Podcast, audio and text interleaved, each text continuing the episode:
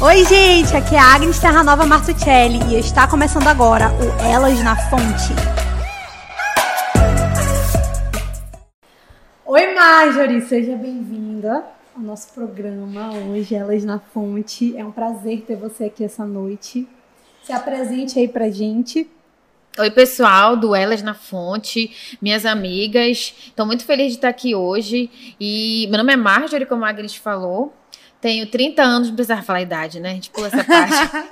eu tenho 30 anos, sou missionária aqui no Amazonas pela missão Confins da Terra. Já tem alguns, desde que eu me entendo por gente. Na verdade, meus pais se conheceram na obra missionária, mas aí é outra história. Hum. Sou missionária aqui no Amazonas, sou engenheira química, sou especializada na OEA em segurança do trabalho, perícia criminal, fiz também investigação forense. Hoje eu trabalho como perita. Meu e Deus. também me aventurei. Gente, a gente só traz pessoas com ah, currículos, né? Ah, Elevadíssimos. Nada, é só minhas olheiras aqui me entregam, né? Que não tem mais nada que eu faça que tire. E, hoje, e eu também estou cursando medicina pela graça de Deus, como um presente, realizando um sonho antigo, né? Tu me conhece já há algum tempo, então Sim. assim foi uma luta, mas graças a Deus o tempo de Deus é perfeito.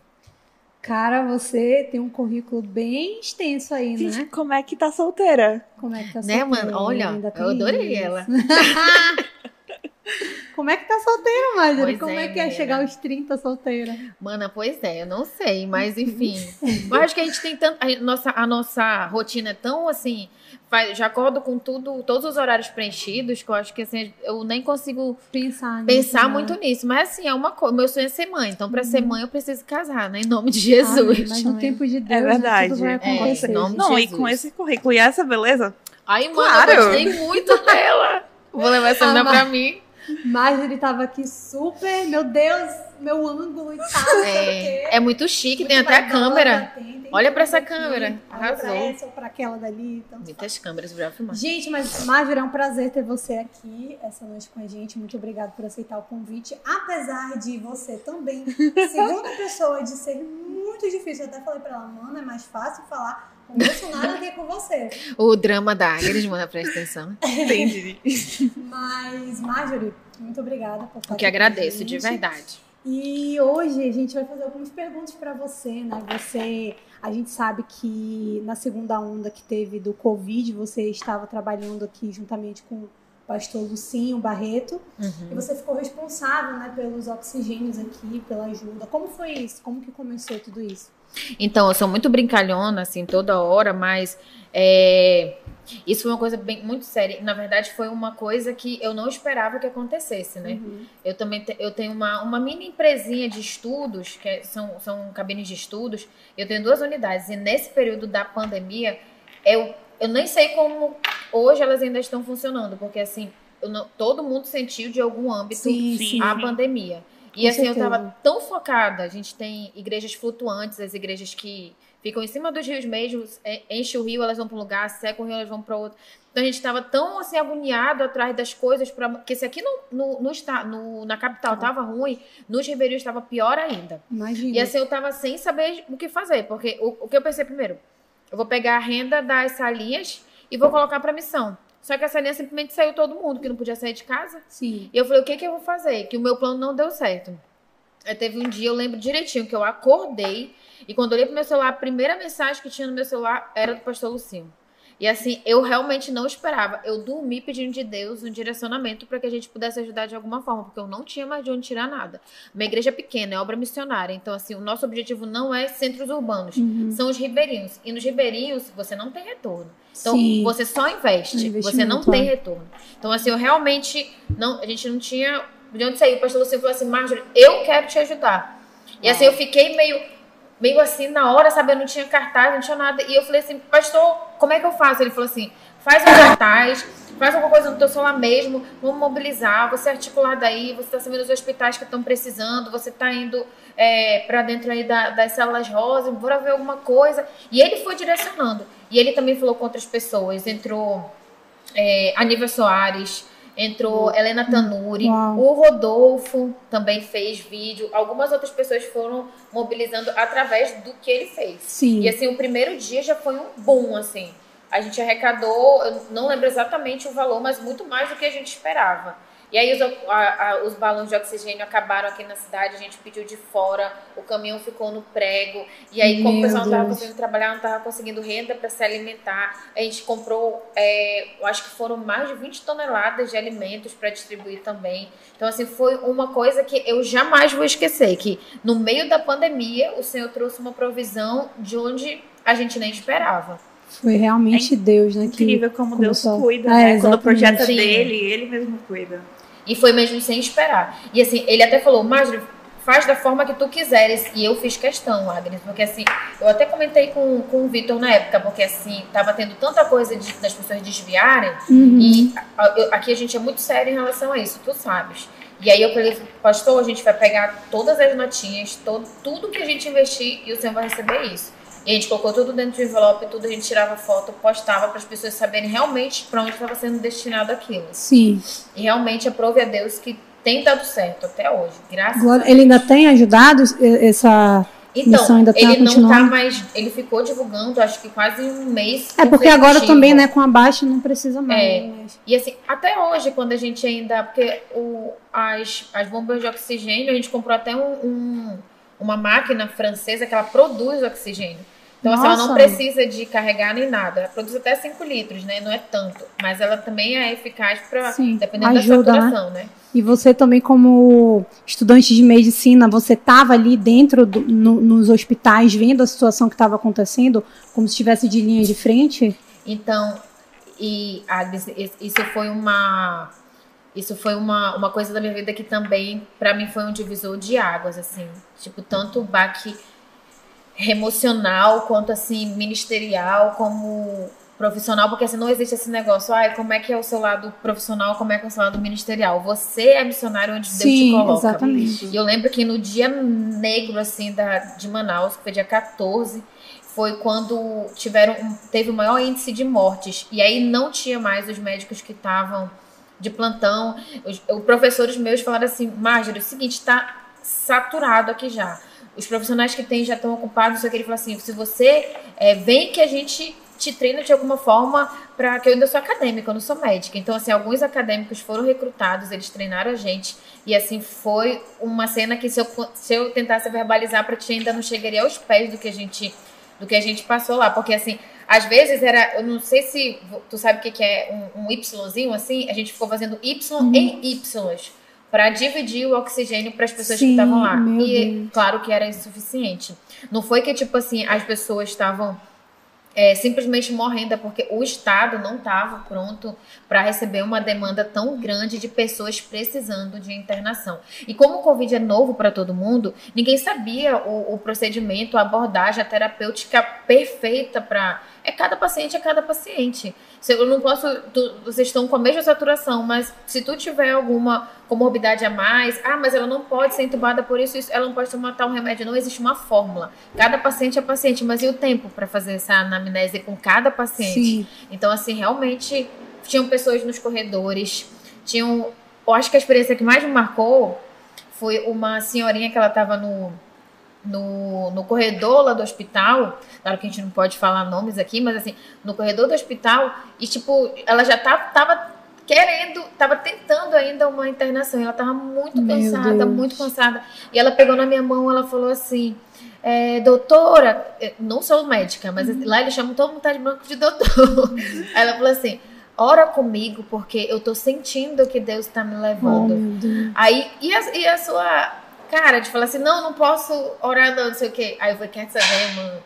Não sei o que o meu professor não me fez, mas assim, naquela hora eu peguei lá no meio do, do, do corredor, orei com ela. Aí as outras pessoas vendo, ai, ora por mim também, ora por mim. Virou quase um culto aquele corredor. Meu Deus. E assim, eu não sei como não me expulsaram do hospital naquele dia, mas assim, foi o dia que eu mais falei de Jesus em toda a minha vida. Foi no, dentro do hospital. Para pessoas que no outro dia, a maioria deles eu não encontrei. E tu viu alguém assim, aceitando Jesus? Ou não, não teve. Nesse isso, dia, né? nesse dia foi o dia que mais eu fiz oração de confissão entregue. E as pessoas realmente estavam desesperadas, porque assim, é uma morte, Agnes, que a gente não, não, não faz ideia. A gente vê assim na, na, na TV, na, nas notícias, ah, a pessoa morreu por falta de oxigênio, mas assim, você morrer sufocada é uma. É uma é uma cena que você Não, nunca vai esquecer na sua vida. Não tem como. Nunca vai esquecer. E assim, É assustador. os médicos que estavam lá estavam de mãos atadas. Sim. Todos os que eu vi fizeram tudo que eles poderiam ter feito. Eu Uhum. vi gente tirando dinheiro do bolso, recebendo o salário e reinvestindo e infelizmente a gente não eles não conseguiram fazer tudo que queriam fazer, né? Sim. Mas assim, eu, eu creio que também o Senhor usou essa situação para também levar o evangelho lá dentro. É, quando você falou, né, que tava lá e foi o momento que você mais falou de Jesus, isso é muito louco, porque eu vejo. Tem uma geração que tem mania de dividir as coisas, né? Tipo, não, minha vida profissional, minha vida secular, minha vida dentro da igreja. E a gente percebe que não é isso. Quando você pertence a Deus, todas as áreas da sua vida fala sobre Ele, você fala dele onde você tá. Isso é incrível. Eu li um livro que falava justamente disso, né? De ativar o sacerdócio. Ele falava assim: imagina que louco um médico que ele entende quem ele é em Deus. E quando ele entra numa sala de cirurgia, ele, fa- ele não vai fazer qualquer outra coisa. Ele primeiro ora a Deus e entrega a Deus aquela cirurgia. Exatamente. É, Então, e, e isso, isso realmente é, é, é real. Tem um, um- um médico, ele é até americano, o pastor Joey. Ele é médico e ele, pastor, ele dedica parte do tempo dele para fazer medicina em missões. E nessa, nessa correria toda, a gente fez uma viagem missionária até para os ribeirinhos. Ele falou assim, Marjorie, Deus tem te chamado. E eu nem estava cursando ainda medicina. E ele falou assim, Deus tá te chamando para ser uma médica, mas não uma médica para você ser rica. Você não vai ser médica e missionária, você não vai ser médica e pastora.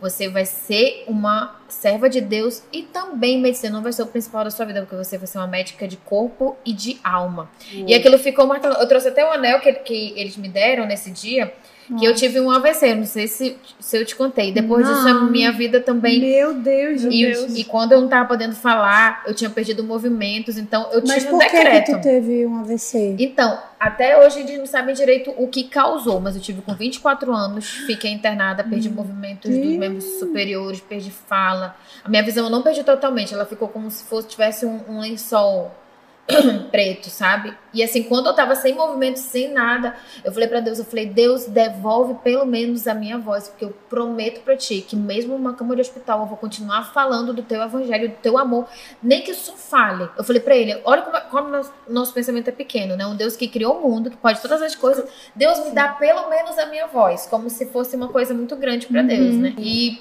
eu lembro que quando eu passei por tudo aquilo, eu perdi assim a, a minha expectativa de sonhar, sabe? No- sempre quis ser médica, eu falei, ah, eu acho que isso não é pra mim, eu vou ficar mais quieta, eu vou ficar mais isso. E aí ela me deu esse anel, que tá escrito até é, a fé torna tudo possível. Tá escrito em inglês lá, que ela Que ela fez esse anel e ela me deu, ela falou linda, assim, toda vez que você olhar pra esse anel, eu quero que você lembre Uau, que a fé torna todas as possível. coisas possíveis. verdade. E esse tem sido o meu, o meu, a minha lembrança todos os dias. E o pastor Lucinho teve um dia, nesse dia que tu falasse assim, não tem como dividir. Eu chegava em casa, eu deitava minha cabeça no travesseiro, eu não conseguia tirar minha cabeça de lá. E até eu não sei se ela, tá, se ela, se ela vai assistir, eu vou mandar pra ela. Mas a Liv, aí um dia à noite eu tava exausta, Agnes. Tudo que eu tinha tomado naquele dia foi um copinho pequenininho de café. E quando, quando Gente, peraí. quando ela me ligou, ao vivo é assim mesmo. Tem, tem uma formiga passando aqui e ela pode morder a gente. Que é aquela A Gris de é fogo. esperta, né? É aquela de fogo. O fogo vai descer aqui hoje. Pois é, e o Sim, e continua. nesse dia à noite quando eu coloquei minha ca... eu tava muito angustiada, porque assim, é uma sensação de impotência terrível, Sim, de você querer fazer e você não, não poder. poder, literalmente, entendeu? Eu ia atrás de bomba de oxigênio, ia atrás de EPI, ia atrás de cesta, mas não era o suficiente. Não tinha nada que a gente fizesse que pudesse ser, assim, de um nível é, resoluto, né? Aí, quando eu tava à noite, ela- essa, essa minha amiga me ligou, a Liv. Aí ela falou assim, Marjorie, eu quero falar contigo. Ela falou assim, eu vejo como um corredor verde. Ela falou assim, eu não sei se faz sentido isso que eu vou te falar, mas eu vejo um corredor verde muito grande e eu vejo setas indo pra você e eu vejo um anjo atrás de você recebendo Uau. todas essas setas e toda vez que você anda você vai tirando as setas que não te atingiram e vai jogando. Ela falou assim, e todas as vezes que você vai... Nossa, chega até me arrepio de falar isso até hoje. Ela falou assim, todo lugar que você tem entrado, o, o anjo entra com você e ele vai tirando as setas de morte, as sentenças de, de morte que andam nesse lugar. Ela falou assim, eu não sei se é um hospital, não sei se é um ambiente, mas onde você está indo, você está indo não é porque você está querendo. Ela, e ela falou, e Deus está te levantando para isso. Ela falou assim, não arrega, porque o reino espiritual é, acontece as coisas antes de acontecer no reino Sim, físico. físico ela fala assim, e Deus está te levando num lugar como luz, não é como alguém da saúde, é alguém para salvação, é alguém para dar a vida de verdade. Nossa. E aí nesse dia eu levantei, eu lembro quando ela falou, eu chorei muito, muito, muito, muito, muito. A, a visão tem outros detalhes que eu, não, que eu tenho anotado aqui no meu celular, não lembro muito agora. Mas nesse dia eu levantei e eu tava dormindo duas horas por dia. E eu levantei, quando foi três e meia da manhã, eu voltei pro hospital. Não sabia nem pra que hospital eu ia. Liguei pro meu preceptor e ele falou: vai pra tal hospital. Quando eu entrei no hospital, era um hospital com paredes verdes e tudo. Uau. E naquele dia também foi uma experiência sobrenatural que a gente teve com o Senhor através. Da, da, de todo esse contexto de Covid. Então, é por isso que, que você falou é certo, não tem como dividir. Tem, hoje eu sei que medicina para mim não é uma, um status. Muito pelo contrário, é, é uma missão. A minha sala hoje toda, a gente até brinca, mas todo mundo lá sabe. A minha pastora, a minha pastora. eu tenho amigos que são que são gays, eu tenho a amiga, enfim, tudo, e eles chamam minha pastora. Então assim, onde Te você tá, né? onde você tá, você é a luz. É muito legal. A gente até tava comentando eu e a Agnes que a gente sabe, eu, eu sei bem disso, que contexto de faculdade a gente sofre um pouco, querendo ou não, chega momentos de dilemas, eu acho que principalmente na área da humanista, saúde, né? né? Você deve ter, é. ter entrado em alguns momentos assim, que você chegou a pensar, porque querendo ou não, a fé e a ciência às vezes, eu sei que se complementam, mas tem gente que torna que elas é mais distintas. A, é, é, vai mais pela ciência do é. que por, pela fé, né? E é, eu tava, quando a gente estava comentando isso, eu até perguntei da Carol, falei assim, Carol, queria que tu falasse também um pouco como que é para ti que estuda numa, faculdade federal, você lidar com esse tipo de pensamento e eu quero também que tu fale sobre isso. Então, é, eu lembro que quando meu processo, né, para entrar é muito doido, porque eu não sabia o que eu queria, só que eu orava sempre, Deus, eu entendo que eu entreguei minha vida para você e eu quero que todas as áreas da minha vida sejam pro teu reino, independente do que seja. E foi quando Deus me apontou pro direito, eu não queria, eu falava qualquer coisa, menos direito. E é bem difícil. É, e eu não queria, mas é, eu fui nesse caminho. Eu tentei vestibular várias vezes, que eu não tinha, tinha condições de pagar a faculdade. E aí no meu primeiro vestibular eu não passei. Eu pensei, ah, eu, passo, eu passei para pedagogia na época, eu cursei ainda. Eu fiz, ah, qualquer coisa eu termino e pago, né? Uhum. E aí eu fiz Enem de novo, aí eu passei para ADM. Aí eu fui fazer ADM e fiquei na lista de espera de direito. E eu lembro que eu questionava muito Deus, tipo, Deus, mas não é você que quer? Por que eu não consigo passar? E aí, quando foi com 20 anos, eu consegui entrar em direito. E aí foi quando eu entendi o porquê. Eu falei, gente, se eu tivesse entrado com 16, quando eu me formei, eu não tava mais servindo a Deus. Sim. Porque é um ambiente que era não.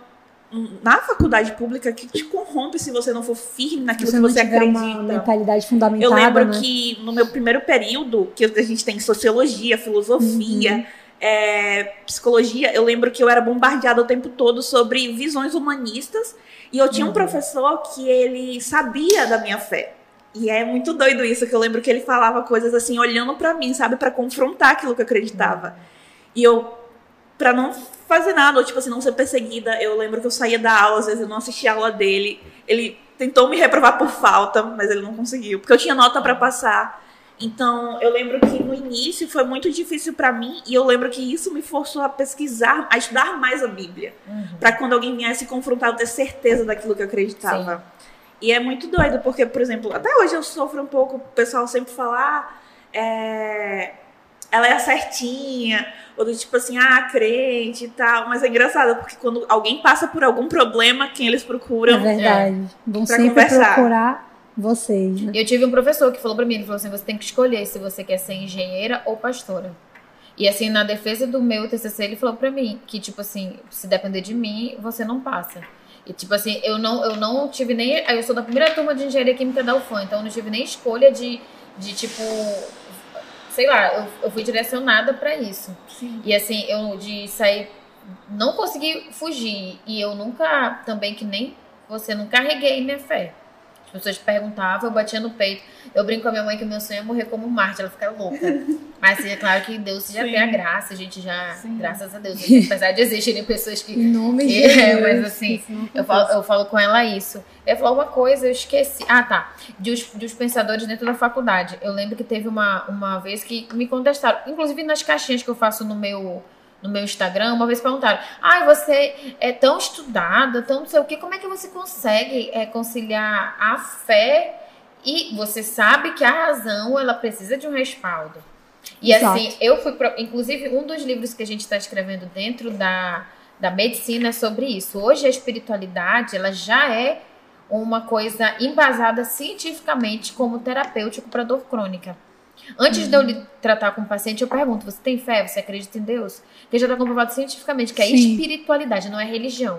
Ela ajuda no tratamento do, Ela, ela precisa tá crer em algo, né? Ela precisa crer. E isso ajuda. Na Ah, já- psicanálise já é- também, já a é gente científico. trabalha com o espiritual. E teve um cara que foi uma das pessoas que mais tem coisas úteis científicas que nós temos hoje, que foi Albert Einstein.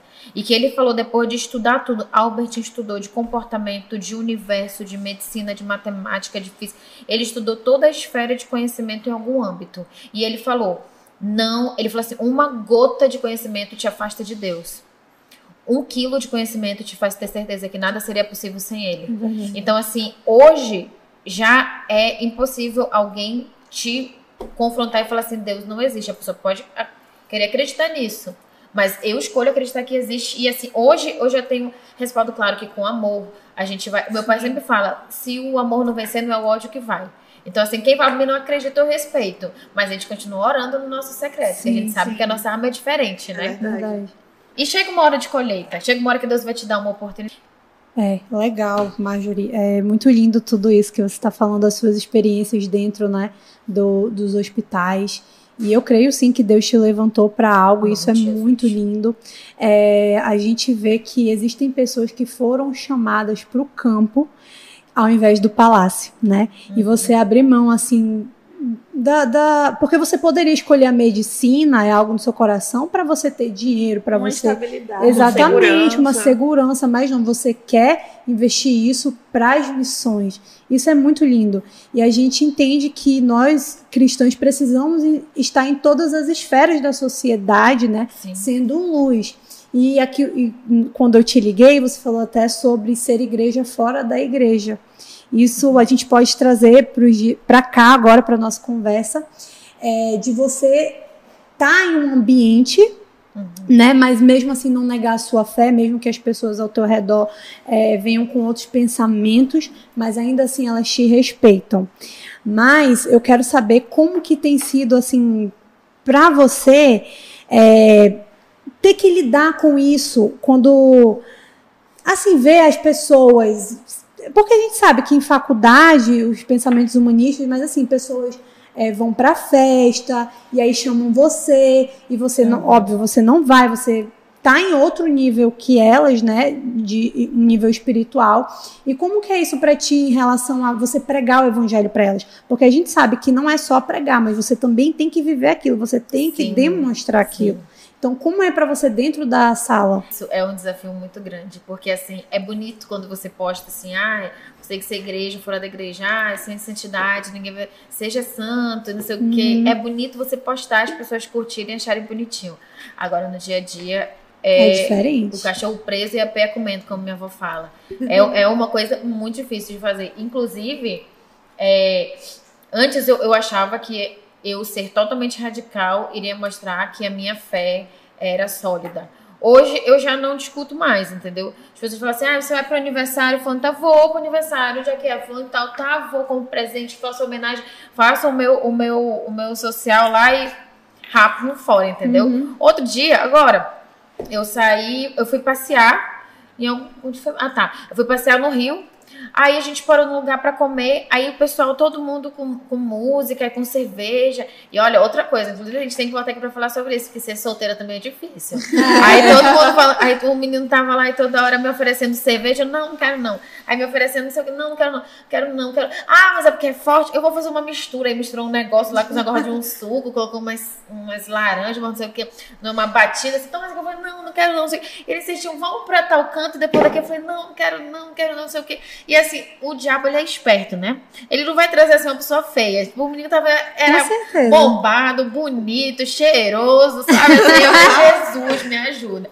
Enfim. A tentação a lá, né? tentação. E No Rio, mano, tô- olha, mano, como o diabo é sujo, né, mano? Enfim, Aquele lugar ali escondido, né? É, mas ninguém ia saber. Ninguém Aí sabe, foi, eu falei, mas Deus tá vendo tudo. Aí eu falei pra ele, mano, é o seguinte, eu não vou aceitar nada do que tu tá falando, do que tu tá me oferecendo, porque eu sou crente, eu sou quase pastor. Em setembro eu vou ser ungida pastor. Ele é mesmo?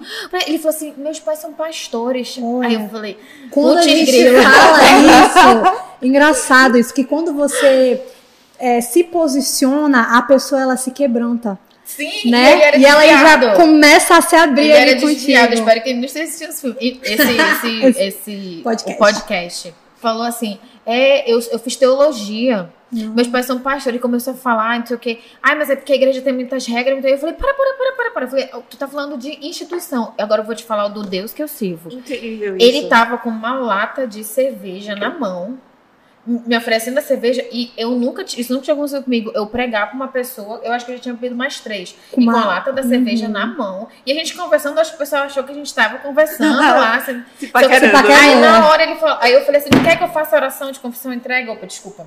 Aí ele falou assim, mas aqui na frente de todo mundo, eu falei, eu nunca fiz isso também. Tu quer fazer? Aí ele falou assim, mas é que eu tô com vergonha. Eu falei, mano, eu não posso sair contigo e ali pra trás da árvore vai pegar mal, né? eu falei, fica de olho aberto mesmo que eu vou fazer a oração aqui mesmo. E tipo assim, eu fiz a oração de olho aberto. Ele até começou depois a seguir no Instagram e tal. Vai visitar a igreja quando a gente é, voltar aos cultos presenciais. E tipo assim, onde você tá, você é luz. Não adianta. Exatamente. Agnes, não adianta. Não adianta. Que você pode fugir como for quando você tem um chamado, Deus pega de volta. E, e é a igreja, às vezes ela tem a mentalidade de ser luz, Dentro Dentro da da luz. igreja. Essa água é minha? entendeu? É sua, pode tomar. mano, é chique. Quando, na verdade, a gente precisa ser luz nas trevas, ali com eles, né? E. Quer Algo falar que alguma me coisa? chamou a atenção foi quando ela falou, né, que ele, ele falou, ah, mas é porque a igreja é isso, a igreja é aquilo, e eu penso, como a gente apre- muito Apresenta apresenta o Jesus evangelho. errado. Eu Exatamente. lembro que quando eu conheci Jesus, eu pensei assim, caramba, se tivesse me apresentado esse Jesus antes, Uma eu teria pessoa aceitado. e não um conjunto de. Quando a gente é, apresenta o evangelho para uma pessoa, vai ficar a primeira impressão ali. Isso. Por isso que muitas pessoas é, falam assim: se esse tipo de crente, eu não quero, não. Uhum. E acaba tendo uma visão deturpada né, do, do evangelho, quando na verdade são pessoas que elas não sabem o que é o evangelho.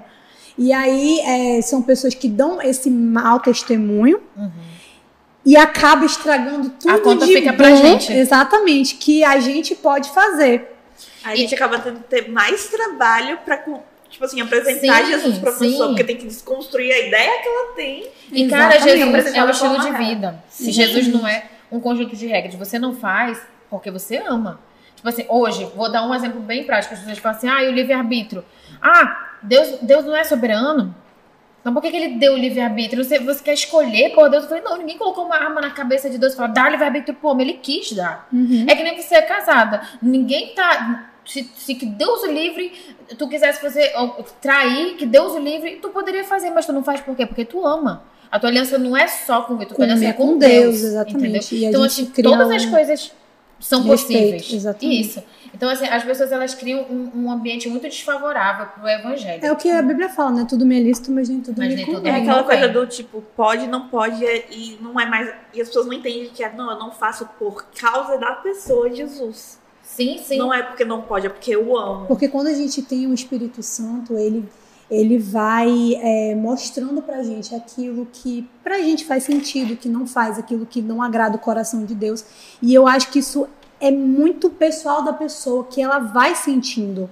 o que né? pode e o que o não que pode e o que não pode. pode. Porque é diferente quando você impõe regras. E até quando a Bíblia mesmo fala, tipo, tal coisa é pecado, você pensa e fala, caramba, Eu amo tanto Jesus que eu não vou Que eu não fazer, vou fazer isso. isso. Cara, outro dia no Instagram me julgaram porque eu tava no Rio de Janeiro, tava 40 graus, tava morrendo de calor, e me julgaram porque eu coloquei um short. E tipo assim, e, e não tem como não chamar isso de religiosidade. É religiosidade, Ah, só porque eu sou, eu sou crente, fala assim, nossa, tu é quase pastora, tá usando short. Eu falei, meu Deus do céu. Aí outro dia falaram assim, tu vai pra praia de maior. Eu falei, não, aí já é demais, vão querer pouca. O negócio é você postar uma foto sensual, não sei o que, outra coisa é você usar um short. Meu Deus, a gente mora em Manaus, é no É. Amazonas.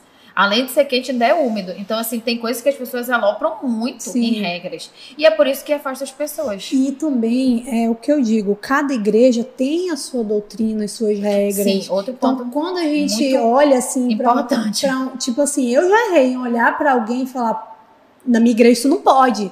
Mas eu Uhum. entendi que na igreja dela isso pode. Então, pra mim aquilo é pecado, pra ela pode não ser. Sim. E a gente tem que ponderar isso, mas eu continuo com o meu pensamento, os meus Exatamente. princípios, aquilo que me foi ensinado. E é isso que eu vou fazer, é isso que eu vou ensinar como líder, é isso que eu vou ensinar como pastor, é isso que eu vou E tem que ensinar respeitar. como mãe, cada, exatamente. Cada... E também é, não, eu não vou ultrapassar os meus princípios, aquilo que eu fui ensinado por um pensamento de outra pessoa. Hoje, antes de pregar, eu já pergunto. Eu falo assim, não, tô... porque uma vez eu já tive que voltar pra casa, porque no púlpito eu não Tu podia já me falou pregar de isso. calça jeans. Então, assim, hoje eu já pergunto, a tua igreja pode pregar? O que que é? Teve uma igreja que eu fui pregar que não podia falar aleluia no púlpito. Foi beleza. Teve outra igreja que eu fui pregar que no fim do culto tinha que falar o tríplice amém. Eu não sabia o que que era o tríplice amém. Eu falei, então só me ensina o que que é o tríplice amém. Aí eu vou dar o tríplice amém. Tipo assim, você tem E o que, que é o É em três tons, mano. É tipo, amém, amém. Eu vou imitar. Eu não vou saber imitar. Mas enfim, eu achei Não sabia, legal, eu achei bonito. É um amém três vezes, É. em um tom diferente. Tipo, eu achei bacana. Tipo, cada igreja tem a sua, É. a Legal. sua, As suas sua doutrinas. rotina. Então é aquilo que tu falou, tem que respeitar mesmo, você acaba conhecendo. E é importante justamente respeitar, porque tem pessoas que querem impor aquilo que elas É. acreditam a outras pessoas e não funciona dessa forma. Exatamente. E hoje em dia as pessoas estão. Quando elas ouvem um, pe- um pensamento diferente, delas, elas nossa. vão à loucura, Tá ao ponto moda de cancelar de tudo. É cancelar já. É, tá eu na moda reclamar de tudo. tudo. É, exatamente. Virou- É uma geração sem fundamento. As pessoas falam muito daquilo que não sabem nada. Ah, a realidade é isso. essa. Isso é um ponto muito importante. Eu vejo, eu- enfim, redes sociais a gente vê muitas pessoas, né?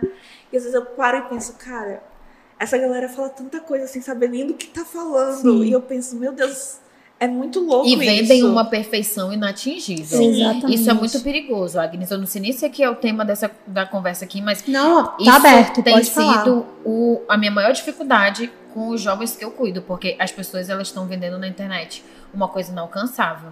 Uma, um, casais que não brigam, meninas que não têm um centavo de gordura. Eu tô sentando toda hora que reta, mas isso não aparece nos meus pneus. Mas assim, uma coisa inalcançável. Uma vida perfeita. Uma vida, uma vida, uma vida com filtro, né?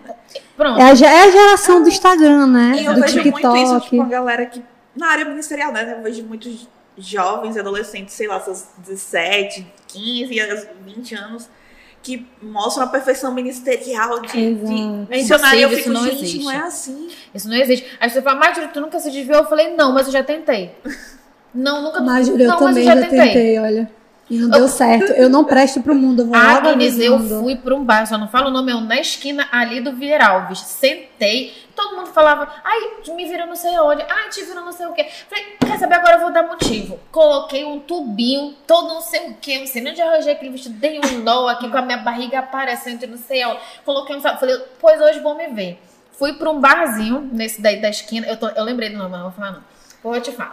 Aí eu peguei, sentei no bar. Aí eu sentei, quando eu coloquei essa mulher, falei, ah, o que, que você quer? Eu falei, eu quero a bebida mais forte que você tiver hoje. Nossa, eu quero a bebida mais forte. Aí foi aqui, aí sentou, eu falei, e hoje eu vou ficar. Porque assim, eu nunca tinha beijado na boca, tu sabe, né? No meu testemunho, mas outro dia a gente conta também esse negócio. meu primeiro beijo na boca foi com 25 anos e não foi uma ficada. Namorado depois de um ano de namoro. Mas depois eu conto essa cruz da minha vida. Não, não ele. Eu tô falando assim, não beijo. beijada, é. Ai, mano, foi besteira, corta essa parte. Mas enfim, aí eu fui lá pro barzinho, aí eu fui, a mulher trouxe a bebida, eu fiquei fazendo assim. Nem mexe assim bebida, né, mano? É só o vinho que mexe, né? O negócio. Enfim. Sei lá. Aí coloquei assim, aí eu falei, vou beber, vou beber, vou beber. só sei que cheira. Aí, Não de viu? repente, chega uma. Eu vou até falar o nome dela, é Juliana, porque hoje ela me antecipa. Olha que bem. Ela chegou, sentou lá. Marjorie! Aí eu, não acredito não, putz, até no bar, mano. Aí eu falei, oi, mano. Ai, mano, eu te sigo no Instagram. Ai, mano, ainda bem que tu tá aqui, mano. E começou a me contar da vida dela. E quase que falo, mano, eu não quero saber da tua vida hoje, não, mano. Eu vim pra me desviar. Pelo amor de Deus, sai daqui. Mano, e a menina contando. Só sei que no meio da conversa, a bebida esfriando bem aqui, a gente, no meio do bar, na barulheira. A gente começou a chorar junto e orando a Deus e não sei o que. Mano, amor, senta aqui, bora, mano, e não sei o que. Por isso que eu falo, quando Deus te, quando tu tem um chamado de Deus, tu pode ir pra onde tu te quiser. Uma hora Deus te pega de novo. Então, assim, eu nunca mais tentei me desviar, porque eu sou Que um bom. fracasso. Agora, Não Que bom, Marjorie. Mas Ela, que bom. é sempre bom a gente aprender com os erros das outras pessoas, né, gente? Sim, mano, não, precisa cometer fazer isso. erros. Porque realmente há al- algumas pessoas que têm a mente, né? Não muito fundamentada, usam isso ao seu favor. Não, a Marjorie tá falando isso, então vou também Não, lá gente, pensar, vai que lá Deus vai falar comigo. Não, abre a Bíblia que lá Deus vai falar Fala, com você. fala mais isso pra vocês não acharem. Endossa essa parte. Mas, Marjorie, eu também já tive é, os meus momentos, né? E eu- o que eu falei, eu não presto pro mundo, eu nunca gostei de bebida, nunca gostei de festa. O máximo que eu fui pra uma festa foi uma festa de, festa de 15 anos, que na época aqui em Manaus era, Bombava. era o point, né? É. Mas eu não levantava pra, pra dançar, eu nunca bebi. Eu ficava sentada olhando e eu achava aquilo super chato. Eu sempre me senti deslocada e graças a Deus por isso. Graças Mas a Deus. teve um tempo que isso faz parte do meu testemunho também. É, um tempo onde eu tava não revoltada com Deus, mas eu tava assim revoltada com o amor, com a vida.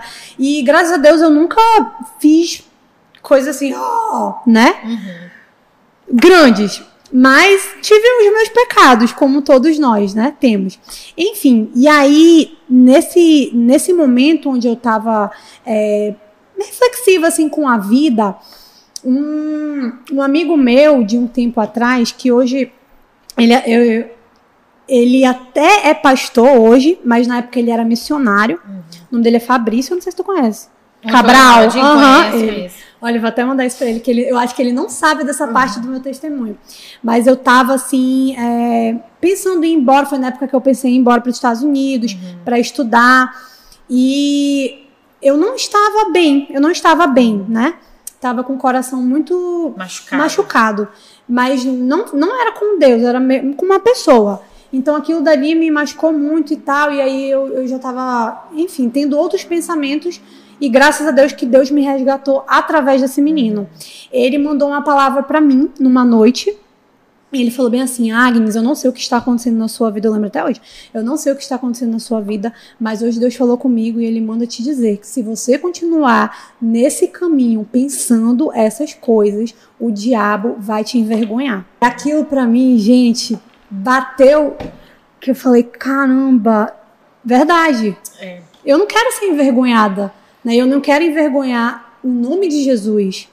E, e, é e pior, com certeza, né? por ser filha de pastor, não envergonharia só o nome de Jesus, como envergonharia também o nome do meu pai, que lutou, sei lá, a vida dele toda Mostrar fazer. Exatamente. respaldo. Mas assim, às vezes os filhos de pastores fazem as besteiras Não e nisso. não pensam no, no pai, né? E, e eu sei que o ministério do meu pai não depende de mim, mas eu posso dar um respaldo para ele, Sim. sendo aquilo que eu, que eu sou, né? Que ele me ensinou os princípios e tudo mais.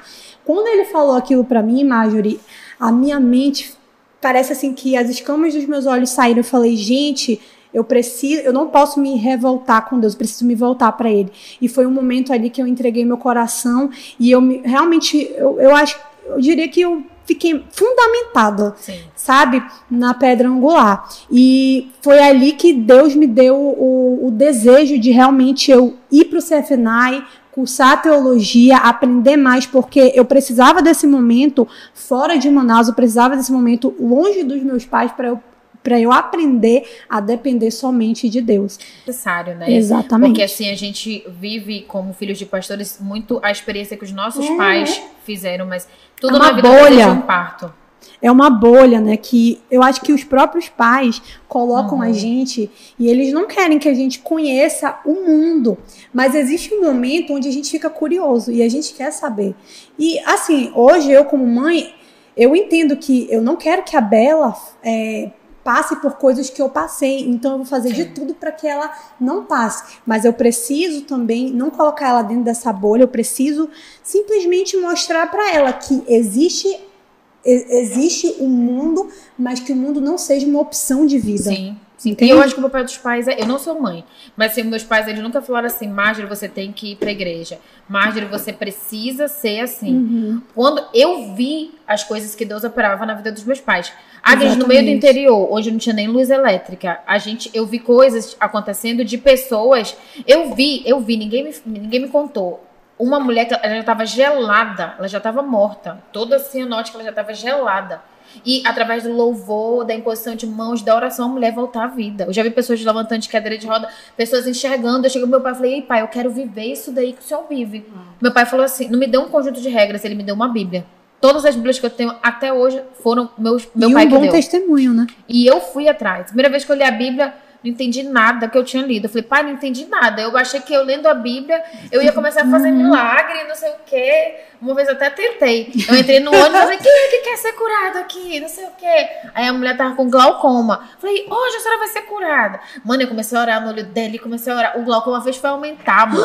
Aí a mulher ficar curada, eu, meu Deus, eu não sei o quê. Porque eu não entendia que o mesmo Deus da promessa é o Deus do processo. Deus não vai te. Quando a Bela nasceu, feijoada é bom, mas tu não deu numa garrafa uma feijoada pra ela tomar porque ela não tinha estrutura pra digerir aquilo. É assim com Deus. Ele te dá a promessa, mas antes de você viver a promessa, Precisa você tem que passar no processo. Exatamente. E isso de conhecer Deus como ele é, eu falo assim porque assim, o meu temperamento é todo, ah, não sei o quê, sabe? Muito extrovertida. intensa. Então, assim, nada na minha vida eu faço pela metade. Ou eu tô de cabeça naquilo ou eu não tô. Então, assim, Tanto que tu faz mil coisas ao mesmo tempo, né? eu, eu não consigo parar. Tanto que eu sofro de insônia. Eu não consigo. Hoje eu durmo quatro horas. Eu não consigo dormir mais de quatro horas por dia. Não consigo. Eu posso dormir cansada, eu acordo naturalmente quatro horas depois. Que bom que Deus te deu essa energia, né, amada? Ai, tomara que a vida inteira. Porque eu tenho certeza que quando... conta. Isso vai ser maravilhoso quando você for mãe. Ô, mano, vou ter tua vizinha que eu vou mandar lá pra tua casa pra eu Ah, dormir. tá. Tá bom, tu tá dizendo que dorme quatro horas, mano. Eu, dormindo dez, já acordo cansada. E eu, eu lembrei até de uma, de uma pessoa da, da Bíblia, assim, pra, pra gente fechar, que eu sou muito faladeira também. Uma matraca. Mas eles vão cortar, né? Qualquer coisa? Qualquer coisa eu. Enfim. Que foi Pedro, quando Jesus pergunta de Pedro: Pedro, quem eu sou? Aquele que a gente tem até a música da Sim. Nina Soares e tal, não sei o quê. E aí Pedro falou assim: Ah, Cara, dizem que tu és Mas eu profeta. tava lendo esse versículo Agora? ali quando eu fui te buscar, sabia? Mano, então, olha, aí eu, um, um fala assim, ah, um dizem que tu és profeta, outros dizem que tu és. É como se falasse assim, Agnes, quem é Deus? Aí tu falasse assim, ah, o meu pai me diz que o Senhor é Messias, a minha mãe Hum, diz me que diz que é a minha... Tá, eu quero é saber João de ti. Batista. Uhum. E uma hora, Deus vai dar a oportunidade pra gente ser confrontado e descobrir o Deus que a gente serve. Que só quando a gente descobre o Deus que a gente serve, Deus fala pra gente quem Quem a gente, é. Então, e, cara, isso é o problema da nossa Carol, a gente geração. vive falando isso, né? É, verdade. Isso é o problema Isso da nossa faz geração. muito parte cara. do nosso discurso. É verdade. quando, quando nós entendemos quem Deus é, Ele revela quem nós somos.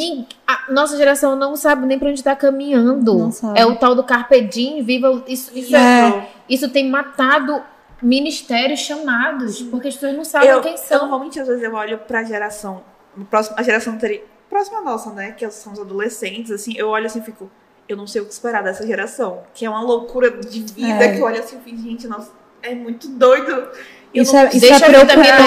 Isso é muito preocupante, porque existe uma geração que vai ser levantada, uma geração de pastores, né? E a Quem gente vai levar o monte, né? Exatamente. Então isso é muito complicado. Então a gente precisa realmente estar fundamentado na palavra. Mas eu não sei se tu sente a diferença, é que na nossa época tinha um negócio de, de vigília. Eu escutava um acorde, já tava me tremendo toda, me jogando no chão, toda não sei o quê. Hoje eu não, não, Não sei tem se, se, se não- eu que não tô vendo ou se tem alguma coisa que tá. Tem, A Tem. plateia ali tá, tá se manifestando que é verdade. é verdade. É, Mas tem alguma assim, coisa assim que, que, tem. que tá impedindo um fluir. Eu não sei também. se- porque assim, Deus ele vai aumentando a porção, né?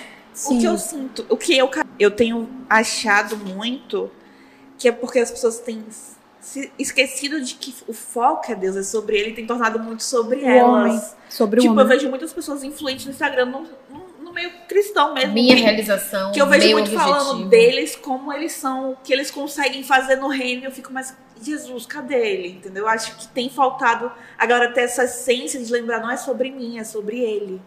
Cristo em nós é a esperança da Agora, glória. exatamente. É porque hoje, hoje nós temos esse problema de que é, o, o, o contexto está no homem e não mais em Deus. Então, às vezes não é mais através de Deus, é pelo homem. Entende? Quando Sim, na verdade tem que ser a- através de Deus. Tudo E tem que ser quando as através de pessoas olham Deus. para pessoas que de fato têm uma vida reta, uma conduta reta, pensam, cara, eu quero alcançar o que aquela pessoa alcançou. E não pensa, eu preciso buscar Deus como E aquela pagar pessoa. o preço Busca- também, porque é muito fácil você ver Sim. alguém falar, ah, eu quero viver aquilo.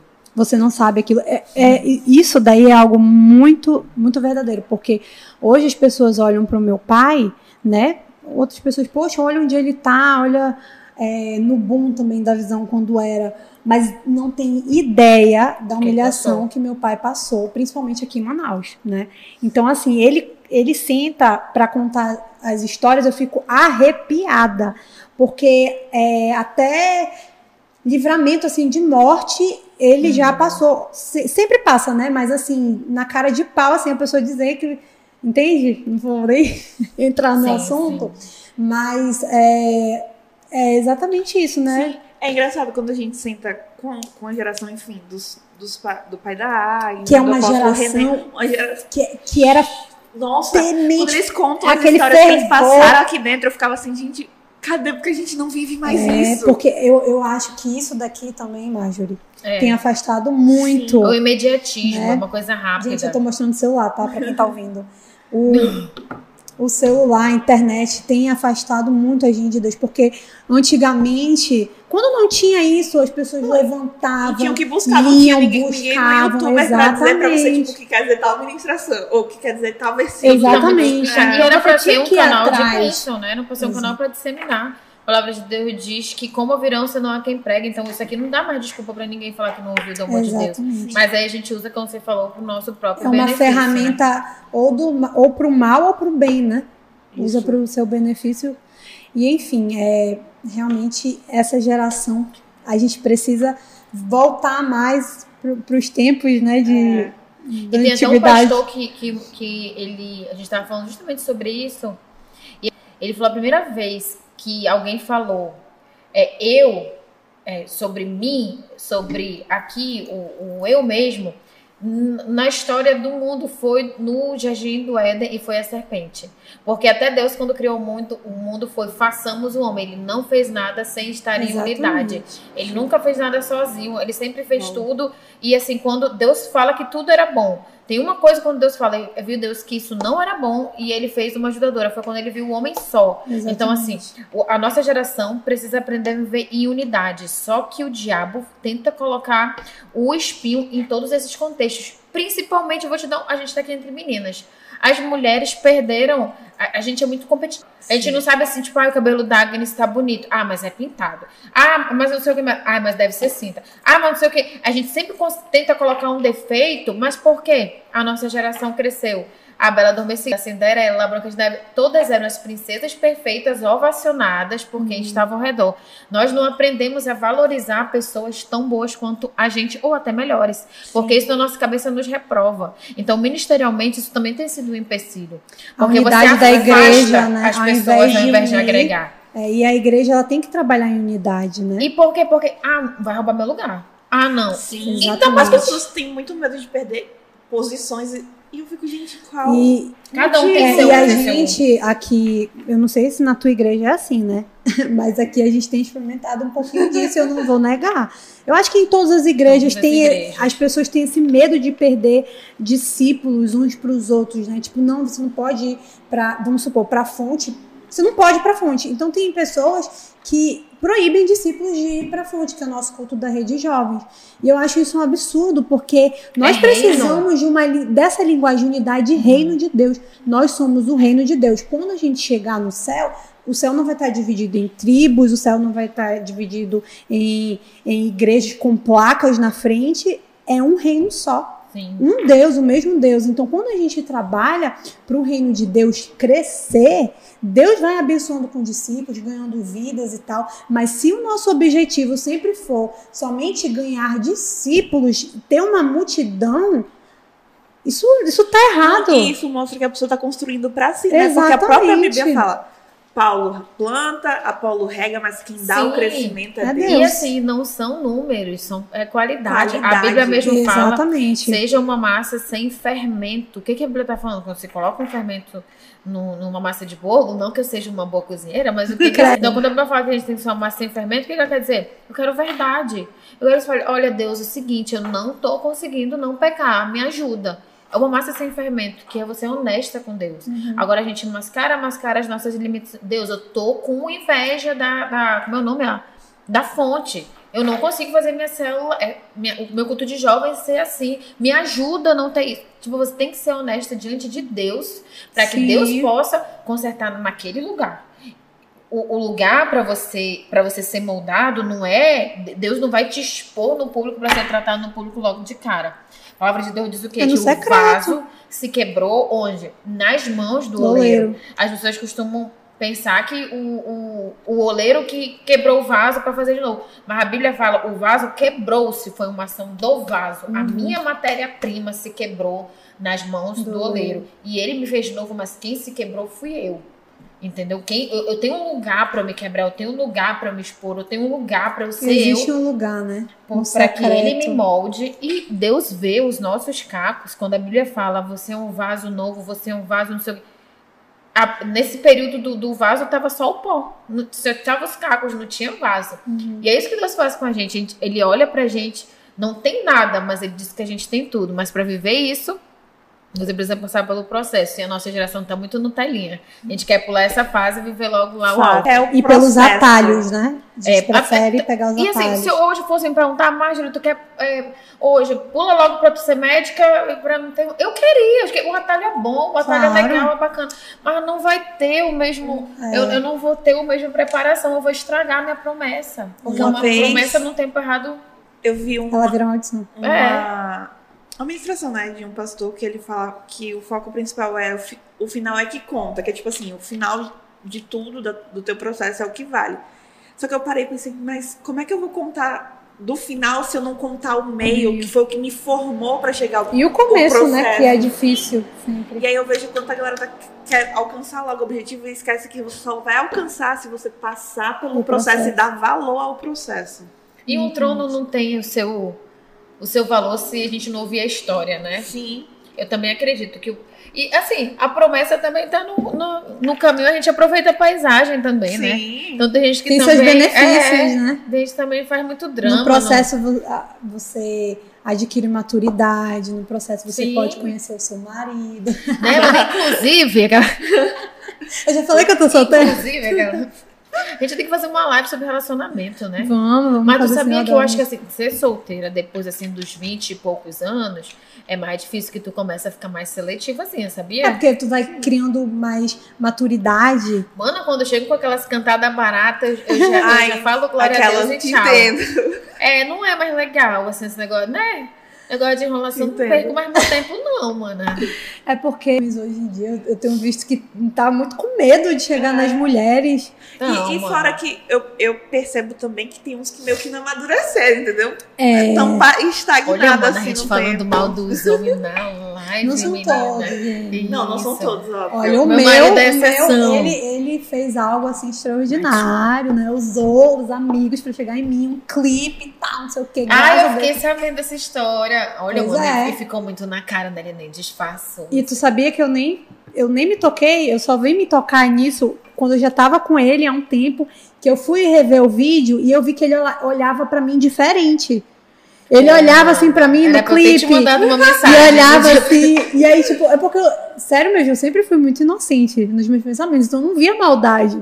Quando ele me chamou, eu jamais. Marjorie, tu acredita que eu conheci o Vitor através de ti? Eu não sei se tu, se tu Se tu lembra disso. Gente, isso é muito Ah, então por isso engraçado. pro O nome Martuccelli ficou na minha mente muito, porque eu acho que o Vitor queria fazer um projeto, alguma coisa assim, eu não lembro.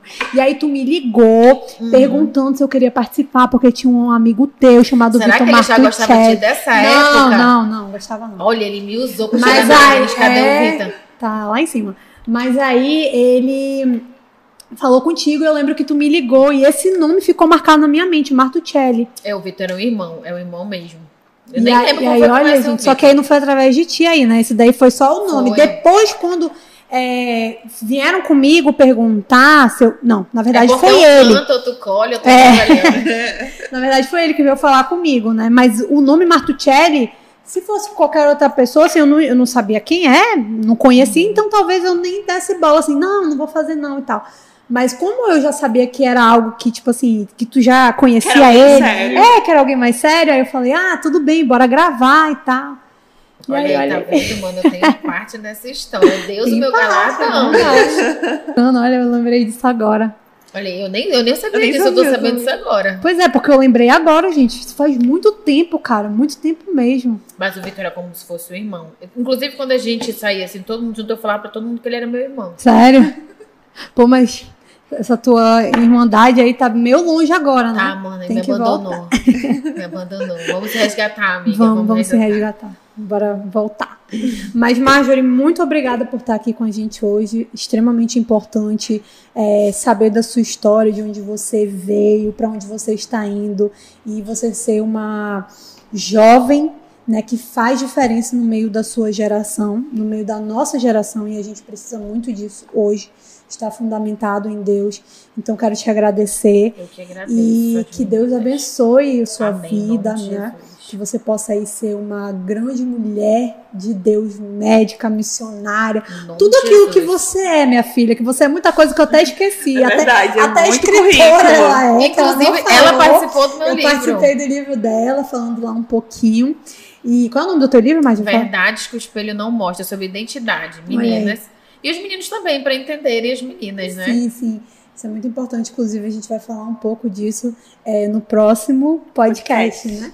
Vai ser muito legal. Então, Marjorie, muito obrigada. Eu que Você agradeço, é uma bênção. amiga, de verdade. E Cá também por estar aqui, Eu sempre disposta. Muito obrigada também. Gente, é isso. Coisa, Marjorie. Não, só agradecer mesmo por, por estar aqui. Eu acho que isso é sempre útil, você gerar uma informação que possa gerar mesmo mudança na vida das pessoas e que as pessoas possam entender que não existe meio secular, não existe meio é, cristão da igreja. Você é o que você é em todo canto que Deus te colocar. E que Deus possa levantar né, outros Isaías, outros é, Abraão, outro Isaac, outro Moisés, outro Davi nessa geração, porque nós estamos precisando. E o primeiro passo para isso é você entender para que, que Deus te chamou. Então, É, entender a sua verdadeira identidade nele, né? Então é isso, gente. Muito obrigada por estar aqui com a gente. E a gente se vê no próximo podcast.